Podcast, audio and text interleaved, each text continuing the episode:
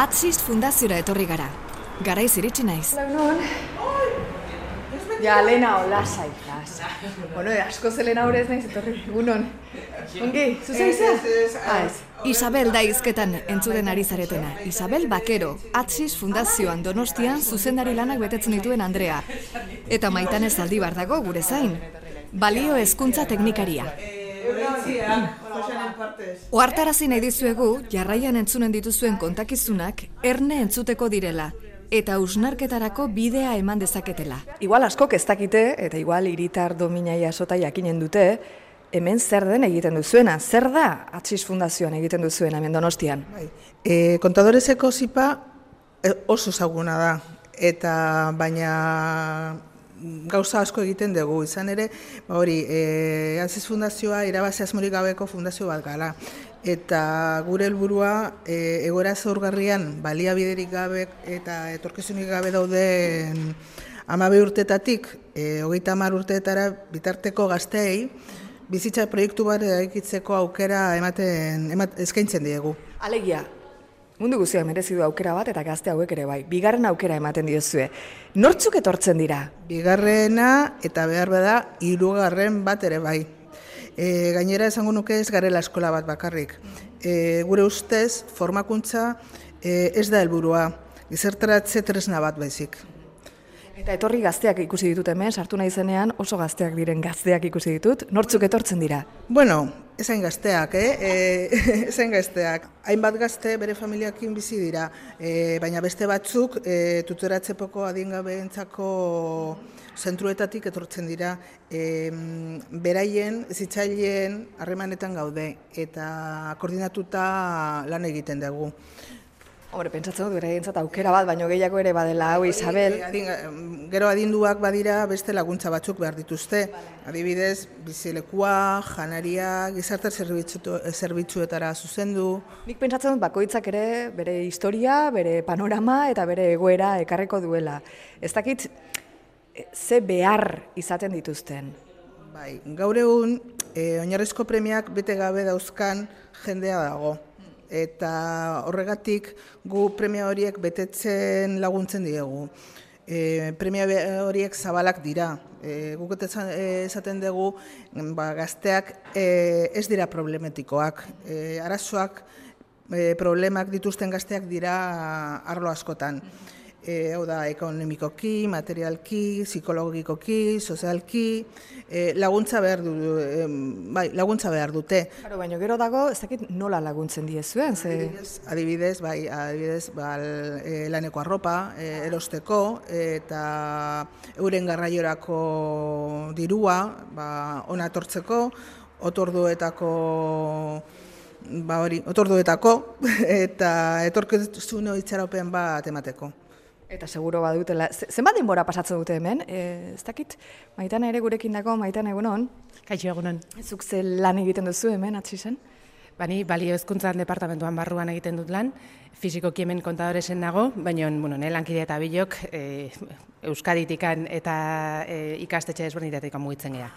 Gure lana azkenian da, gazteak sentsibilizazioa e, gehiago ikastetxetan eta hemendikan kanpo. Orduan, Isabel edo, edo zuri, zein galetu behar diot, hemen zenbat e, gazte dituzuen, zenbat lagun eta zain gazte dituzuen. E, ba, Euskadi e, mailan 6.000 eta bosteun erabiltzaile e, izan genuen 2.000 eta hogeita bian, eta donostian zazpirun baino gehiago. Zuen ikuspuntua estimatzen dut pila, baina gustatuko litzai dake, eh? ikasle baten eukitzea. Posible izan elitzeke baten batekin hitz Bai, bai noski. Kafeteria baduzue? Bai, baina ez ez da kafetegia, hau aierra da. Praktikak. Bai, bai, bai, bai. Kaixo. Hola. Kaixo neskak, zer moduz? Zer moduz? Exactamente orain zertan harrapatu zaitut? Eh, limpiando, egarbitzen. Zer da ikasten ari zarena?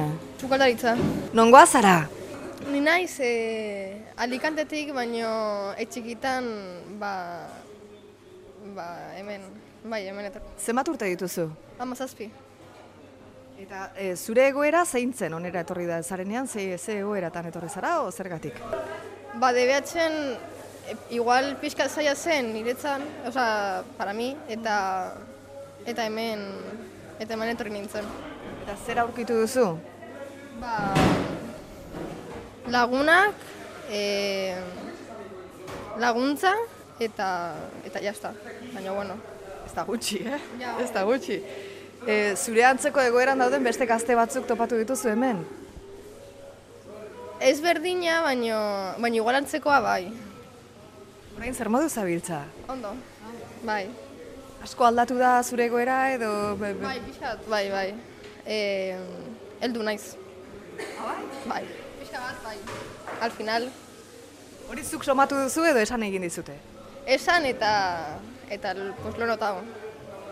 Bueno, eta etorkizuna nola ikusten duzu, ze erronka duzu? Kan ezer. Begiratzen ari naiz, baino, baino oraindik ez dakit zer egin nahi, nahi dut. Men kafea prestatzen ari zinen edo zertan ari zinen orain? E, bakarrik garbitzen. Bai, que, que gaude con la limpieza. Ostiraletan e, garbitzen dugu episkat dena. Eta, eta gaur ba, batokatzen zait hemen. Aizea, eskerrik asko. Suerte. Eskerrik asko. Zuri. Isabel, Aizea, Maitane, Maitane seguro, e, ez dizu edala galdetu, galdetu behar nuen zerbait edo esan nahi duzuen zerbait. Bueno, bai, daukagun helburua da e, gazteak gela barruan sentsibilizatziaz gain, gero gelatik kanpo ere gauzak iten jarraitzia. Ze, ez, ez dugu tailer bat eman nahi eta bakarrik tailer bat ematen dugu eta ja orgatzen da. Ez, e, helburua da kanpunre ba, e, ba, gauzak egitea. Eta hori nola egiten duzu, jarraipen bat egiten duzu hemendik ateratzen direnean? Bai, e, hori da helburua, e, ez da erraxa, e, egia esan. Eta, bueno, helburua hori dugu eta saiakera e, egin egiten dugu. Eta gero, egila da, pues, e, hogeita hamabostetikan bostek... E, Izketaldia izaten ari garen bitartean, ba, geletan sartzen ari gara. ba, Eta topatu dugu, Zuzara barkatu? Ni amaia uranga naiz. Amaia, zer egiten duzu hemen hiru ikaslekin zaudela ikusten dut? Bueno, e, ga- gazte hauek errefortzu berezi bat behar dute eta orduan lan individuala gehiago bat egiten dugu. Hemen atetxo hontan zer dago, hemen ikusten ari naizen ate honen atzean, barkatu gela honetan. Bueno, ba, en, orain dela bost urtetik endola ziginan, en, kalean daude, egoeran dauden en, gazteak e, hartzen. Eta gero ez gehiago dira. Eta orduan, en, askok igual hilabete... Kalean, kale gorrian bizitzen Bai, direla, esan duzu? Bai, kalean loiten dute, zuzenean hona etortzen dira. Eta orduan gu lehenengo gauza da gozari txiki bat ematea, eta gaztelania e, ikastea. Eta orduan hasi ginen talde txiki batekin, e, bost sei, baina orain ja ma bost hogei eta horreagoaz. Zenbat urte dara matzazu hemen? Hogeita bat urte. Hogeita bat urteotan, e- e- hainbesteko gazte kale gorritik zuzenen honea etortzen denik ikuste, ikusita zenuen? E, handitzen hasi da. Hasi ginen orain dela sei bat urtekin, tailer bete, be- tailer oso bat bete genuen elektrizitatekoa, baina gero ez da gehiago daude jendeak bueltaka dabilena eta lanbide bat ikasi behar duna. E, onera kale gorritik zuzenean etortzen diren hoiek zenbat urteko pertsonei buruz ari gara? e, mezortzi eta zarrena bat etorri da baita hogeita amabiko bat ere etorri da. Normalean gaztetxua dira, eh? mezortzi hogeita bat, hogeita bi, hortik handabiltza.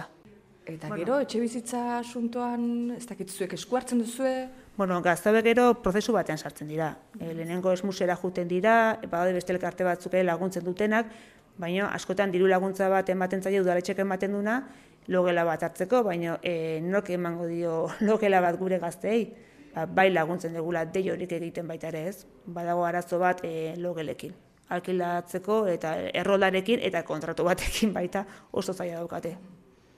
Amaia, eskerrik asko kontakizuna ingordina, eta hain eh, egitan pasatzen ari dela kontatzeagatik. Realidadea da. Realidadea da. Eta gurekin daude. Eta gurekin daude, eta ez ditugu ikusten edo? Ez, ez ditugu ikusi nahi. Baina hor daude. Eta guk egunero ikusten ditugu. Eta izena bizena dute. hoiek denak esan da, berekin ikasten ari diren hiru gazteengana eraman gaitu amaiak. Mira, mira. Mira mira. Ey, Hola, ¿qué hay? Vaya, mira. Sí, ahora estamos hablando del gaza y de plan la migración y así. Ba, irratetik, zenbat urte dituzu? Amazazpi. Zer ikasten ari zara orain? E, gaude ikasten immigrazioa eta hori. Eta zer moduzko andereñoa irakaslea da? Amaia? Ja, irakalte hona da, bai. Bai. Biztik zaude hemen atzi zen. E, urte hortan. Da, Zure lagunek barra egiten dute, baina... bai, bai. Zer espero duzu, hemendik eh, lana aurkituko duzu gero, zer ikasi nahi duzu, gaztea zara oraindik. Bai, Laneak ore bai. bai, oraindik ez dakit, baina idea hori da. Lan bat bilatu eta hori. Suerte, bale? Eskerrik asko, eh, irratirako daitzagatik. Zure izena barkatu? Brian. Brian, mil esker. Eh, imposta people, eh? Amaiak ez digu alde egiten utzi nahi izan, hau esan gabe. Hori izan behar da. Zesan behar da, Maia? Ba, eskola sistemak askotan ez duela funtzionatzen eta amala urteko gazte asko dola beste aukera bat behar dutena. Bueno, ba, Jon entzun beharreko pertsona baldin bada horretara joanen gara. Jon aurkezten dizuegu. Kaixo, zuzara, barkatu? Eh, Zure izena? nere, a ber, txu, txu, txu, pixka.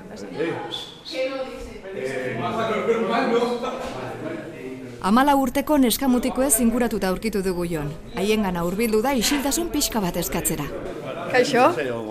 Eh, nere izena Jon da. Eta non zaude ze hau tal... Ah, zurgina zara. Hemen gaude eh, osagarriko eh, tailerra deitzen duna. Osagarri zer da? Complementaria deitzen da programa bat, PEC, Programa de Escolarización Complementaria. Eta Hemen dituzuen gazteak dira oso gazteak. e, amal urtekoak eta berez, horrek esan nahi du, osagarria denez bere e, ikastetxetan daudela matrikulatuak. Eta honea etortzen direla, da, osagarri bezala. Osea, e, gu ulertzeko moduan da, e, ez dute aurrera egin nahi ikasketekin eta bar, eta orduan irtera ematen zaie, ba, ikuskariekin batera eta denekin batera, gurasoekin, eh, gurasoen baimenekin eta bar, ba, e, honea etortzeko eta lanbide mundura bideratzeko. Ba, ingo lutek hemen urte bat edo kurso bat, alegia, eta e, datorren kursoa ziko lirateke ba, edozein e, ofizio ikasten. Funtzionatzen da? E, bueno, Honek funtzionatzen du? zer Esan nahi dugun funtzionatzen duenekin, baina nire uler... Helburua lortzen, lortzen da? Bai, lortzen dira helburuak, ez danak, noski. Helburua ez da bakarrik, gure kasuan ez da bakarrik e, lan mundura bideratzea, baizik eta etortzen diren motxil, motxila astun horrekin ere, ba, bueno, hori begiratzea eta laguntzea nola baita esatearren nola, hitz gutxitan. Itz gutxitan eta eta helburu handia da hori bai. Bueno, helburu handia da, e, demagun adibidea jartzeko ere, amala urteko gazte hauek etortzen dira e, helduarekiko e, konfiantza galduta, erabat. Osea, etxetik hasitako promekin, banakata dirala eta ez direla, eskoletako, eskolako edo ikastetxetako ba, arrakastakin, ez, ba, ba ez dira arrakastatxuak, kontuz e, kontrakoak, osea, arazo asko sortze dituzte, beraiek horrela bizi dute, eh, bai ikastetxean eta bai etxean ere, hor sortzen dian presioekin. Eta barneratuta dute, dute arazoak sortzen dituztela, punto. Hora pilatzen joaten da guzti hori, ba, azkenean, ba, konsumo problemekin, justizakin problema, osea, esan ez dut, hor, helduarekiko mundu hori daukate oso distante, oso urrun, eta gure lan bat ere horretan datza, esatea, bueno.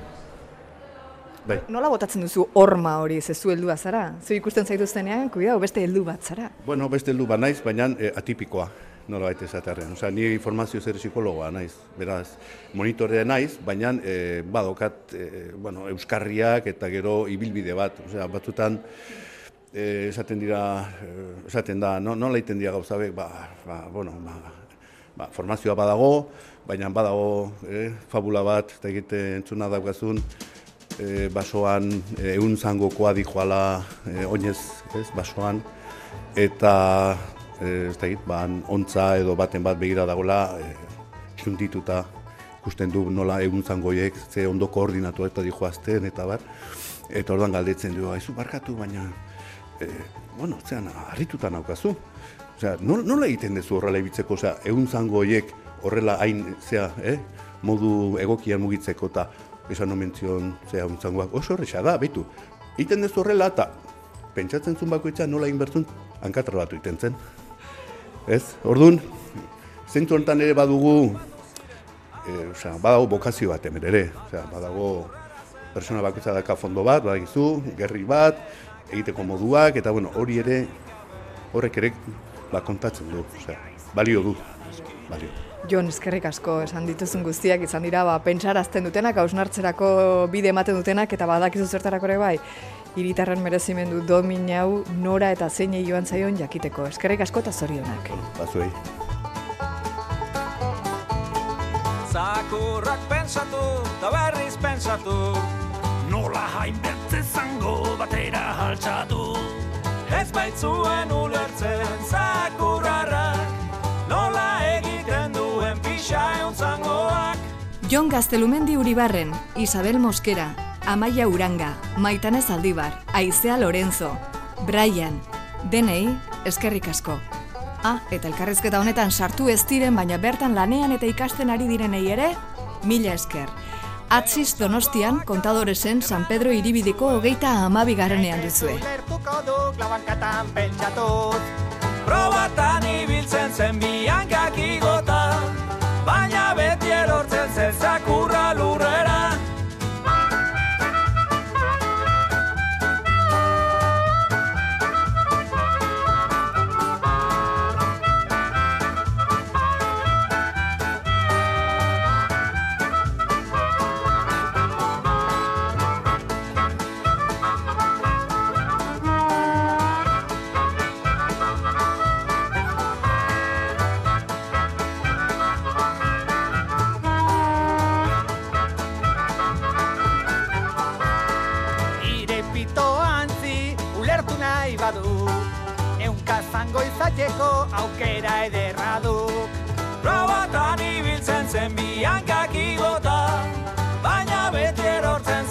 erortzen